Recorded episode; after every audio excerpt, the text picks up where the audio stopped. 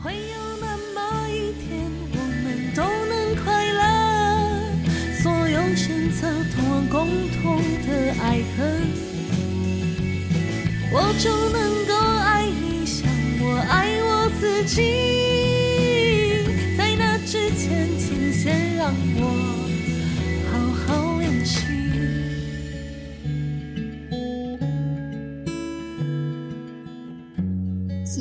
的节目记得到 Apple Podcast、Spotify 等平台给五星评价，鼓励我们持续创作。让我们今朝永续，今朝醉吧！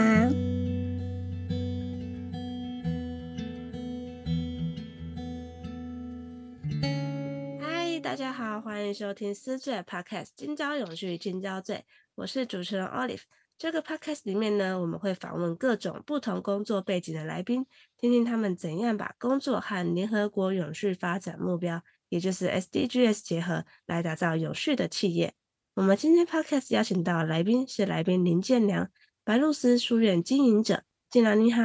Hi Oliver 你好。啊啊，建良这边的话呢，可以介绍一下你自己的学经历，跟你过往从事过的工作，还有现在目前的工作吗？好啊。各位听众，大家好，我是白鹭寺书院的经营者，我叫林建良。那我呢，我过往的我的我的我的学科背景是呢，我是念社会科学的。那过往念社会科学的一个背景，其实让我一些人文的素养会相对来说比较浓厚一点。呃。那只是说，在这个人文素养浓厚的情况之下呢，我觉得我除了人文素养之外，我想也要关心一下这个社会这样子。那呢，我其实大学的时候呢，呃，我有做了一些工作，不过大多数打工啦。那我大学的时候，那时候是在星巴克打工这样子，所以某种程度上，哎，我对于一些企业的一些东西，我有一些粗浅的一些了解，比如说美式企业。呃，他们那个呃一站一站式的这样子一个精密分工，哦，我觉得当时我在工作的时候，哦，觉得非常的厉害。然后其实早很早期很早期的时候，星巴克其实他们就有推出很多呃有关于永续呃生态环境的这样子的一个想法，加入他们的就是企业经营的理念，呃，比如说。呃，在咖啡业很早期就出现了像 Fair Trade 这样公平交易的一个一个一个一个这样的想法。其实我觉得这个就是一个很不错的一个理念。那我呃大学毕业之后呢，基本上就是去当兵。当兵退伍之后呢，其实我第一份工作呢跟社会科学没有什么关系。我第一份工作退伍之后，我是到北部去，我到台北去。其实我当时是当房仲的。好、哦，其实呃，这个这个所学跟现在呃呃，就是当时候想去工作的内容其实是不太一样，是差异性非常大的。OK，但是呢，在台北过了一段时间之后呢，后来哎想想觉得台北的生活呢实在是不是不太适合我，所以呢后来就决定后来再回来高雄。那我目前在高雄呢。呃的工作经营就是独立书店呢，其实也是算是，我觉得也算是人文类的类的一个一个一个工作啦。然后再这样，后来念研究所，念研究所呢，其实比较偏重于呃新住民东南亚一块这样子。是。那所以我觉得目前的所学跟工作上算是蛮有相关的这样子。是，了解。那这边大家建良想要问一下，因为您的学经历啊，都是偏社会科学类的。那请问当初毕业之后，为何会选择房仲呢？嗯，其实说到底啦，就是觉得说，呃，我觉得我的个性上应该是可以去做业务工作的。那我总觉得做业务工作来说，哈，因为大概业务就是无外乎就是就是靠你的业绩嘛。那我觉得台湾的房地产呢，基本上相对来说算热络了，那它的交易金额也大。那其实防重业的东西，我觉得诶可以去挑战，然后感觉上好像也可以赚到钱。那当时候南北差异嘛，所以我觉得诶北部算是一个成交量大，然后那个移转速度又快的一个地区，所以我当时候毅然决然就选择诶要去台北地区，然后选择房仲这个职业这样子。是。了解，那因为你说台北的步调你觉得比较不习惯一点，那为何就是最后没有选择说，那不然就是在高雄这边做房仲？嗯，其实我还是觉得哈，工作跟生活哈，必须要互相结合啦。那当然我，我我个人呢，我其实我认真说，我个人目前的感受啦，我觉得哈，成功的人哈，我也不我也不敢这样讲，反正我有观察到一些成功的人，对成功的，我有观察到一些成功的人，基本上他们如何在工作跟生活中可以取得平衡。那最好的方式就是说。诶，他们的工作跟生活是有一致的，这样会让你感觉到比较舒适跟自在。而是说防重的那个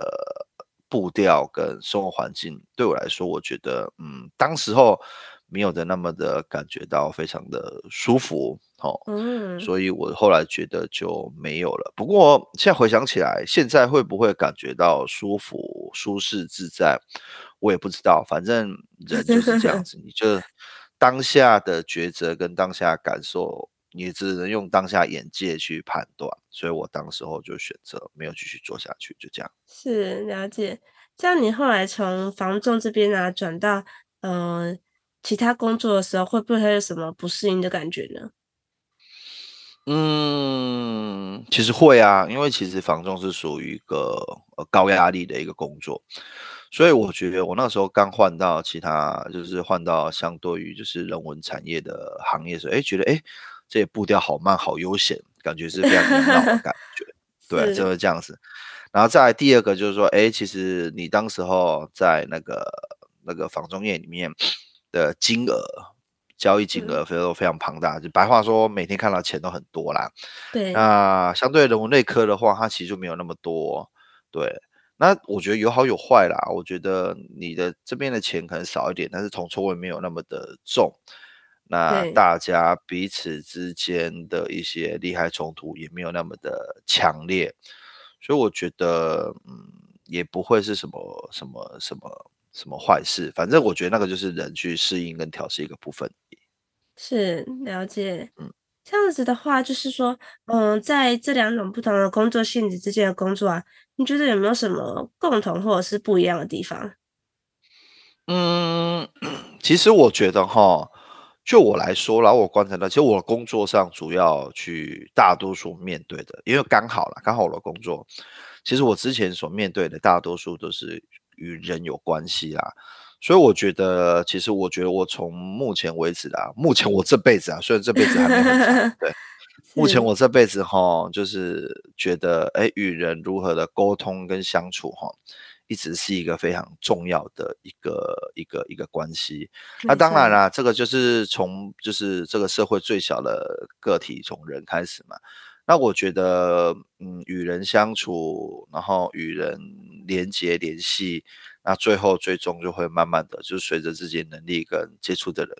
扩大变多，然后渐渐的就会，嗯，会慢慢扩展到，哎，比如说整个社区或者是整个社会这样子。所以我觉得与人与社会之间的关系和谐是非常重要的。其实很多工作说到底还是人的问题，它其实是 最难解决跟最研需要研究的课题。没错啊，我觉得人与人，人就是有很多的不同，因为人是非常聪明的一个动物，所以每个人都每个人自己的想法跟做法，所以我觉得，嗯，我觉得这是一个，我觉得我认真觉得这是一个一辈子都要学习的课题。没错，从跟家人啊，再就是到朋友，还有另一半，然后跟工作上，而且其实很多时候换工作的契机的话。基本上，很多时候反而是因为人的关系，不一定是因为觉得这份工作做起来不顺手或者是不顺心这样。对啊，有时候很多啊，比如说职场环境啊，或者是哎，可能客户啊，或者是啊，反正我觉得很多啦。那我觉得大多数我们毕竟是 生活在一个人的群体里面，所以对我一直觉得人是一个很重要的因素。是这样，最后的话是什么样的契机让你决定说，哎？那我不想要在就是呃别家公司的文化事业里面呢，我想要自己出来开店。嗯，我相信，我相信有在听的各位，不管是你 你目前有没有可能自己创业，我相信大家内心中 应该都会怀有一个创业的梦想。因为台湾 哈，认真说，台湾是一个创业门槛相当相对来说是一个低的国家，相对来说，对，是一个低的国家。但是因为也因为台湾的呃呃产业产业环境的一个特殊性，所以台湾人你会发现，哎，台湾人很多，而且台湾的特色，像当时候经济奇迹的时候，台湾特色就是很多很多中小企业，是是一个相对进入门槛低的一个一个一个状况，对，所以我相信大家都有。然后我觉得其实对我来说，我也没有什么特别厉害的，我也没有我也没有有钱。我觉得，而且以我现在来说，我自己的心得总是觉得最难的其实是跨出那一步了。是，那你也你其实就做好准备，然后就跨出去就行了。因为你永远不要想什么时候准备好了。老实说，嗯，我的经验是不会有准备好那一天，因为一定会发生你没有所设想到的事情跟困难。那你所做好的心理准备就是，当它发生的时候。你要怎么去克服处理它？就这样子。这样的话，就是你刚刚有说到说，呃，很多问题是我们如果说你要创业的话，很多事情是你不会想到的。那这边的话，你目前经营到现在，有遇到哪些问题是你觉得，哎，怎么会有这个问题？我当初怎么会没想到？其实蛮多的啊。其实像我们，其实我们没有开很久啦，我们就是大概在疫情前开，是刚好开，应该说开实体店面。我们之前就只是把它丢在网络上，这样子平台上。就是去贩售而已，是，对。那刚开没有多久，马上就疫情了，也就是说，开幕就关了，真的就是这样子。开幕就关，真的没骗你，真的啊，开幕就关店，因为后来就疫情，疫情就爆炸啊，那种可能，哎，那个是每个每个月都会有固定的支出成本，最少最少，因为我们像，哎，像我们的点在那个高雄的那个呃呃高铁附近。所以那边其实是算，我觉得相对来说，在高雄市是一个算热闹的一个地方。所以你就算关起来，但是你还是你有固定的一些呃陈列跟摆设在那边，所以你有很多的固定成本是要支出的啊，像是房租啊，或者是这些东西。所以这些东西通通都每个月都得要去付出你的账单，这是每个月都得要去支出的。我觉得第一个，我觉得其实对我们来说，第一个就是你要如何想办法活下去，而且特别是在整体而言，呃，大大，哎，这是算什么？呃，大环境不好的情况之下，那你还要活下去，其实那段时间是很挣扎的。你没有，我相信这个这个没有人会预想到，那突然间有产生这么大的，对，而且时间还这么长，状况。对啊。那其实陆陆续续还有一些小零星的东西啦，比如说，呃，我们店里面有装冷气，然后可能，呃，冷气的某个部件故障，然后漏水，而且那冷气就是漏水滴滴滴，然后我们没有发现，然后最后发现的时候是冷气滴到我们整架书，都滴满了冷气水。嗯、哦，等于说书本这边就湿掉了吗？对啊，那书最后就只能报废了，整架不是那个什么一两本，是，是一个书架的书，嗯，是整个书，嗯。对，因为打开冷气，它就这样滴滴滴滴滴滴滴滴滴，是对，然后也没有特别去仔细的去去去检查，然后等到发现，哎，这边怎么会有水？然后天呐，整架都是湿的，所以后来整架都只能去只能去报废，大概两百本吧，就这样子。哦，这样子其实两百本，我们简单换算一下，一本书大概如果你算个四五百的话，我这样其实损失也是蛮多的。没错啊，很多钱了，是很多钱了。对，所以我们没有说，我们报废不是说，哎，像那个你把它拿去回收厂回收啦，变成说，哎，我们就是诚实告知你，我们这是就是水质的书，是里面就是有水质，然后我们就打折贩售，比如说呃两折、三折这样子卖出啊。如果有人要的话，就拿，就这样子。嘿，嗯，这样的话，它如果湿掉之后，像 因为我们其他人之前的话，应该是，呃，小时候有经验，就是如果不小心课本湿掉的话。是就放着让它自然干就好吗？还是你们有特别处理方式？那个其实其实都不太会有用处，因为那边就是有一个会有一个痕迹啦。那如果说你单纯的要让它平整化的话，网络上啦，网络上听说一种办法，就是你把它就是呃先把它干干了之后呢，再把它类似用什么夹子呢，就是把它压紧。嗯嗯。压紧，然后之后呢，把它丢进冷冻库里，把它冰起来。冷热库这边你有试过这个方法吗？没有，我们量太大，了我也不想试。对啊，因为那个就是乡野传说啦，哈，网络上流传的一种土方法，可以试试看。哎，不过哈，这个哈，这个是水质的，我是只有听说乡野传说。不过哈，如果有些人家里的书哈有黄斑的现象，那其实黄斑呢就是脂质酸化，因为台湾潮湿又高温，所以脂质酸化。所以解决黄斑的一个办法呢，比较好的办法就是用漂白水。你用那棉花棒，然后你去用漂白水，然后在黄斑的地方上，然后去把它揉，就是揉一下，让它漂白啦。对，酸碱中和，让它的酸化的黄斑消失，这个是有效的。不过它就是费工啦。如果有些人很在意的话，就费工。那一劳永逸办法就是让你的书干燥。是，然后就是放干，那个书柜里面放干燥剂，或是看你对它的重视程度啦。那如果你觉得还好，就放干燥剂啊。如果你真的很 care 的话，就是要呃夹链袋密封起来，然后夹链袋里面都要放干燥剂，一本一本这样处理。哦，一本一本这样子吗？对啊。啊、当然，如果你家够有钱的话，你就是弄一个空，弄一个房间啊，然后恒温恒湿开冷气，就这样。哇哦。OK。对啊，它因为会酸化的原因，就是因为温度跟湿度。啊，你拉恒温恒湿，其实像很多博物馆啊，他们也都这样子啊。是这样的话，您的书院的话，是不是平常假设说，呃，已经就是非打烊时间，哎，非营业时间了，是不是也是一样冷气的话，也是会一直开着？当然是不会啊，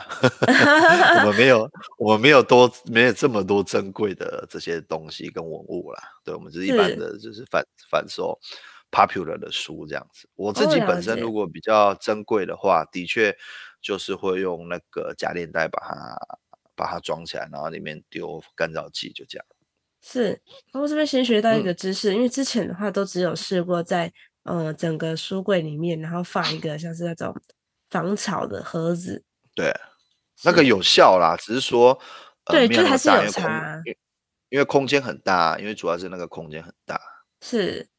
对，因为后来就发现说，其实说这种书的话，如果你是开放式的，它是没有。柜门把它遮住的话，其实那个效果应该会跟你直接用一个有柜柜门的书柜，然后就是放在里面的防潮，效果应该还是会比较好一点。嗯，我是这么觉得啊。对对，没错。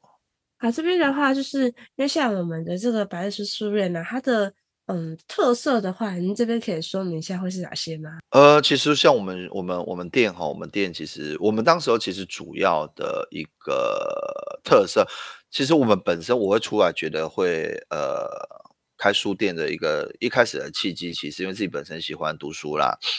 那读书后，呃，因为有些书就念过了，或者是哎你想要你就想要换。那其实当时候其实只能说，呃，家里空间有限，所以把它拿出来做交换过程中，哎，发现有些东西是有利可图，价格还不错的。然后，哎，发后来就慢慢的就发现了，哎，这是一个，这是一个，这是一个市场，这是一个市场。所以我们的店基本上，我觉得，呃，我们的流转率算还不错。那当然，第二个就是，哎，我们本身当时候哈，我们在我在台北工作的时候，当时候台北有一间很有名的店，叫做侦探书屋。那这店它当然它现在已经就是不见了，它已经就是不幸的就是消失了。对，那它就是一个非常鲜明特色的一个书店，它就专门卖推理小说，推理小说非常的鲜明的推理小说。对，所以我们想说，哎，这个很是好像很有趣。然后再加上他后来倒闭了之后，哎，想说，嗯。这样子有点可惜，是，所以我们想说，在南部地区也打算想要朝他的目标去前进，所以我们书店其实本身就是比较呃比较多的书，或者是我们比较了解的书是呃侦探跟推理的小说这样子。是，哦，这样的话就是，嗯、呃，你们跟其他书店的话有没有一个比较大的差异性呢？当然，第一个就是我们主要就是贩售就是侦探推理的小说为主题，这是第一点。那第二点呢？因为其实像我的背景，然后跟我其实有一个同学，他是律师，他是有法律背景。那像我是人文，然后跟新住民背景，所以某些部分这两类的书，像新住民啊或历史地理类啊，那它相称法律类这个部分，其实我们我们不能敢说我们非常专门呐、啊，但我只能说，哎、欸，我们是其实是非常的呃感兴趣的。然后再加上吼，哎，像南部像克里比是高雄地区，像高雄地区的二手书店，嗯，目前呢、啊、新开的书店的数量，其实应该说高雄市的独立书店的。呃，数量就是一直在萎缩啦。那我们可以这么说，呃，其实在，呃目前高雄市有贩售的那个独立书店地图来说，我们算是呃最靠北边的一间书店。其实我们附近周遭几乎呃都没有其他独立书店，所以在地理位置上，我们可能就会在这地方会比较稀稀稀缺稀有这样子。是。那除此之外，我们除了实体贩售之外，然后我们其实有网络贩售，变成说，呃，你有些可能比较远地方的朋友，你可能不方便过来，那其实在网络上也可以找寻到我们的产品跟你所需要的书籍这样子。是，他这样在网络上的话，其实是就像在博客来买书那样，嗯、呃，你们会把书放上去，然后就是让有兴趣的人直接做购买，还是说，如果说，因为它毕竟是二手书籍嘛。那如果说我对这个、嗯、呃书本比较有兴趣的话，但是因为我只看一个封面，可能我不知道说到底是不是我要的，或者是它的书况。那你们这边的话，会协助客人，就是可能例如帮他摄影一下他这本书的状况吗？哎，其实哈，像我我我们的一些差异性卖点，这其实我也也是我们的一个特色之一啦。是你如果你其实如果现在在各平台上看啊，不管是虾皮啊、露天啊，哈这些大型的，就是 B to 呃 C to C 的平台或 B to C 的平台，看一下。其实像我们的拍的书哈，其实我们的书起跳大概都是五张照片，分别就是书就是书的封面，是然后书籍，然后书册。然后书的内容、书的内页啊，跟书的书的书的底这样子，就是我们至少都会拍五张照片。所以其实我觉得这一开始的想法是，我如果是消费者，那二手书，那二手书可能会有书况的疑虑。对，所以我们是希望可以尽量让书况透明的，这样子我觉得另另外一个方面退退退一步来说，我觉得这样子彼此交易比较不会有纠纷啊。对，对，那如果你真的很在意，哎，真的想要知道更多，那可能就留言给我们，那我们可能会另外为了你，然后拍这本书的就是翻页摄影。我不知道你知道翻页摄影，如果你去那个那个什么，哎，那个叫做塔车，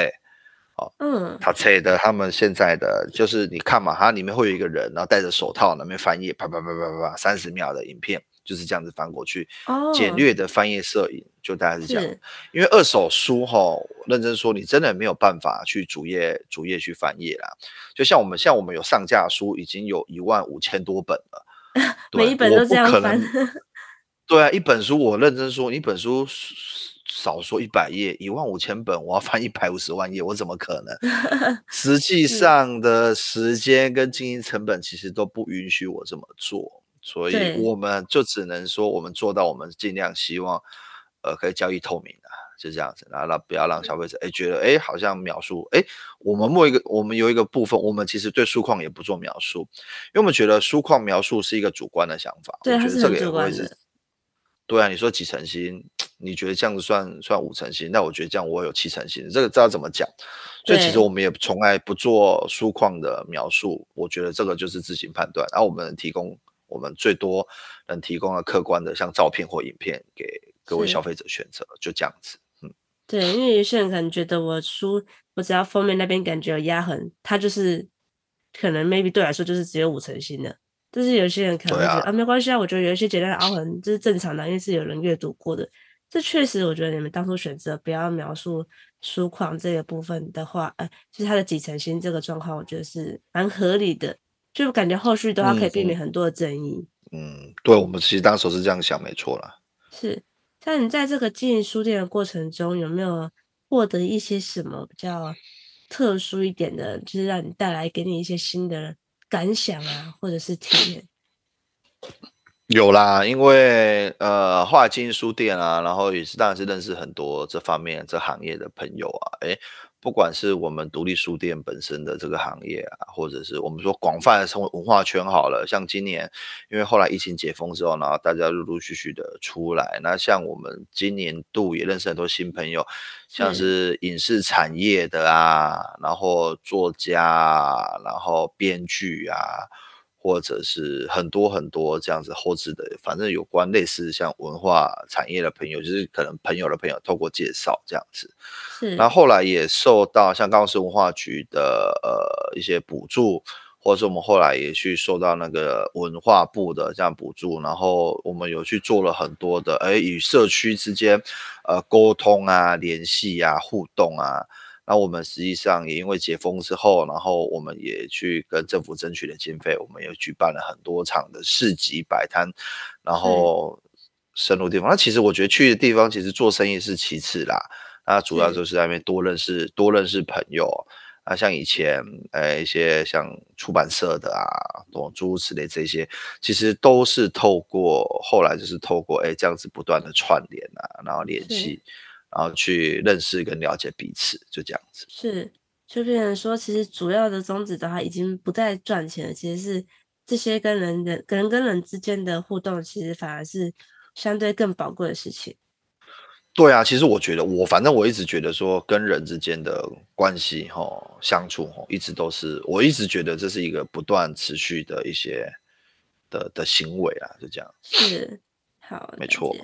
这样子的话，因为我们之前的话，是因为您刚开店的时候是因为疫情的关系嘛，所以势必生意方面它也会有受到影响。那因为现在疫情，它目前已经算，嗯、对大家来说，大家已经把它就是接受它，就是我们生活的一个部分了。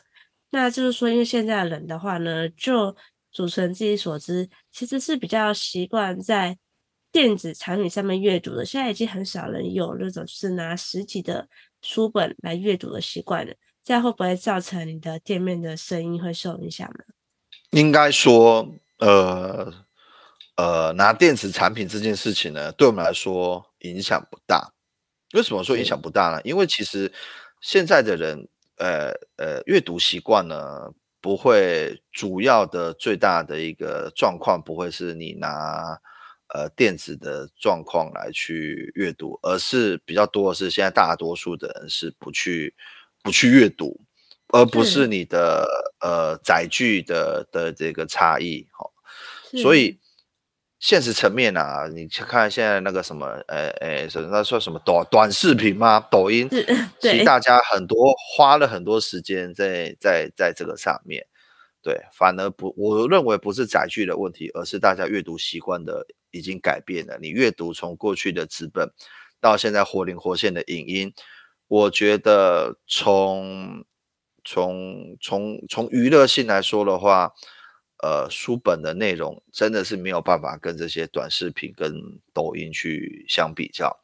不过实际上的阅读的文本，我觉得它还是有它的一些优势啊。因为从你如果关注的某个议题或者是想法的深度跟广度来说。你的十五秒或者是两分钟的阅的这样子一个的的一个内容或者是深度，我觉得都是没有不可能跟书本去相比较的。那只是说，嗯，现在你有没有必要去做这些事情而已。对，所以我觉得最重要，嗯，嗯，你说，因为现在就会很好奇说，嗯、呃，如果说你。毕竟您是书店的老板，那这边的话呢，是不是就是要有人有这个阅读的习惯，你才能够贩售书本出去？这你要怎么去推广？大家说，哎，大家应该要重新开始这个重启这个阅读的文化。其实呢，我们现在呢，因为这个也是受那个文化局的，就是的一个补助跟支持啦。我们其实现在哈，在社区有就是有推，我们目前有在做，大概就是三个方向。第一个就是举办读书会啊，因为认真说哈，每个人哈，现在大家都忙啦，每个人如果特别说要去读一本书。那本书可能少则两三个小时，可能那有些难一点的深就是深一点，可能念个一个礼拜左右，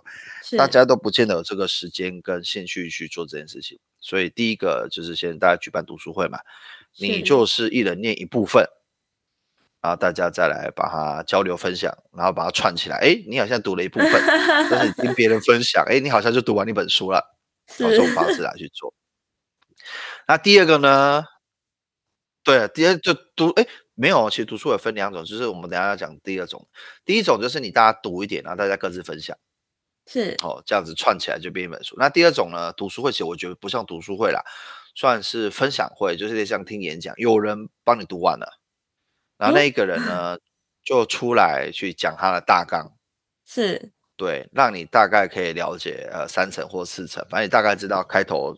结尾，确定会知道，然后中间部分看你有没有兴趣再深入了解，是就是。利用这种方式去，哎，比如说举办讲座。哦，比如说我们上一个礼拜吧，上一个礼拜在高雄市总图，我们举办了呃开那个岛田庄司开膛手杰克百年孤寂的这样子一个分享，然后顺便就是邀请我们的那个陈律师，然后去进行了呃有关于真实犯罪，因为开膛手杰克就是历史上有名的连环杀人犯，对，那导读完这本书之后。然后再把它做，哎，跟真实犯罪，哎，真实犯罪中是不是有什么连续杀人犯的这样的一个结合？就是他从法律观点来去看，然后最后社会观点，让大家做一个综合性的讨论，就这样子。嗯，对，是一个蛮酷的一个结合，就是从来没有想过说是可以跟呃我们现在社会上实际的这种职业，然后让他去引导进去。有啊，因为其实认真说啦，跟你的生活比较贴近，大家会觉得比较有趣啦。因为其实越远就越抽象啊，对，对啊，是没错。那第三个的话，我们就是走读啦，就是有些像史地类的书啊，吼这种东西，实际上对你来说可能比较陌生，那我们就实际上就去走走看啊。是，对啊，比如说我们在可能暑假的时候，就是举办了那个那个博二那边的，就是走读，那一路上就是。就是也是大家就是也是哎，这个也是 例行是 SDGs 的那个环保，一路上就是走，就是利用走路跟搭 乘交呃大众运输跟骑脚踏车的方式，从我们那个左营的就是高铁附近，然后一直咚咚咚咚咚的跑到博二去，然后就绕一圈，然后再盐城这样子，就一路上我们是这样走，其实蛮远的，有一个距离。嗯，当然不是全走啊，我们就途中我们途中换什么？我们步行。然后走到捷运站，捷运，然后再出那个在哪里啊？是龙华国小站吧？然后出来，然后坐轻轨，然后出轻轨之后，然后就下来走，然后在印浪塔，然后一路走走走走走进去盐城、盐一、盐那个公有市场，然后就这样子。对，所以我们沿途中就是换了步行，然后捷运、轻轨跟脚踏车，就是这种这种四种方式去去去进行。那当然，我觉得走路比较好。因为走路，反正我们就利用这种非常的慢步调的方式。我觉得用这种方式，你才可以深入地方，然后了解了解在地，而且你看的也会比较仔细，也会比较深刻，这样子。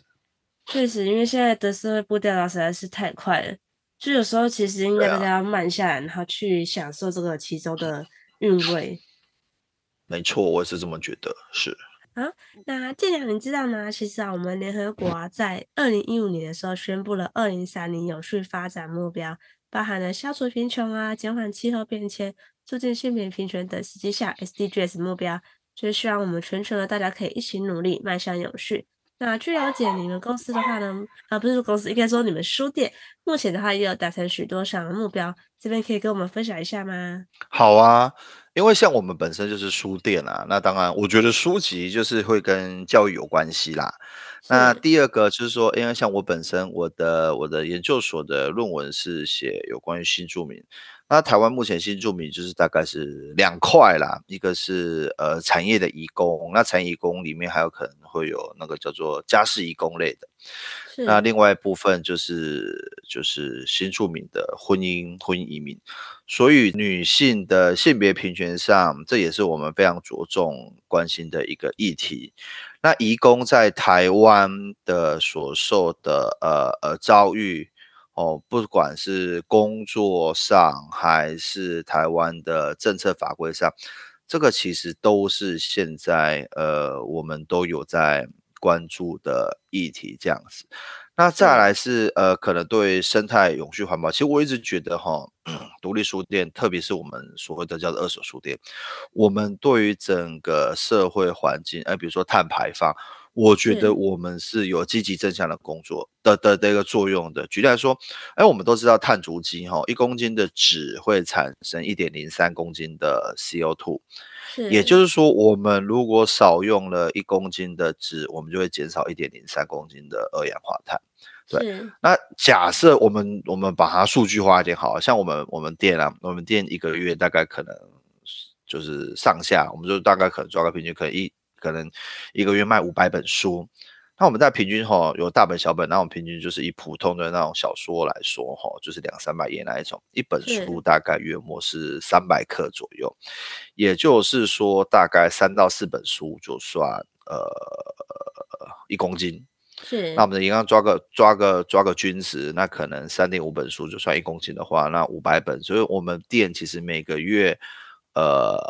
我们让这些书籍没有进入到回收厂去回收掉。去把它变成纸浆，所以我们在永续的再去，呃，到下一任主人手上，所以我们自觉，嗯，我们做光是做这个做这个呃商业行为，我们每个月可以为这个地球，就民间店可以为这间地球，就是为这个地球，就是减少大概一点二到一点五吨的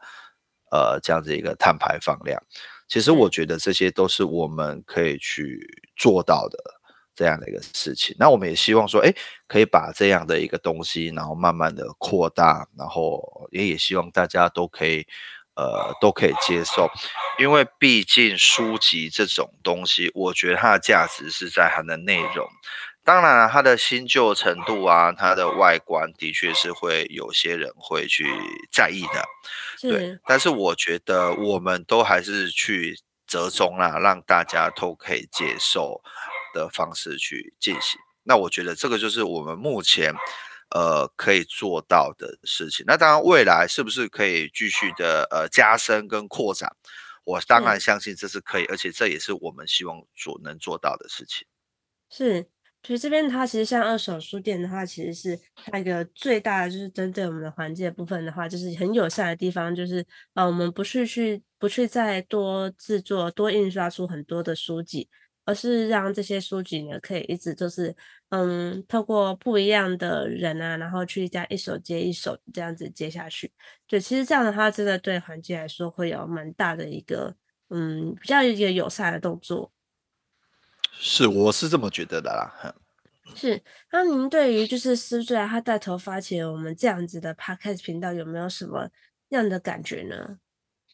其实我觉得还蛮不错的啊，因为哈有些哎，比如说我之前听过你们其他的呃一个节目，其实我觉得透过这样的访谈，我觉得可以让大更多的人去哎了解哎，比如说这个行业在来干嘛，在做什么，我觉得是蛮有趣的。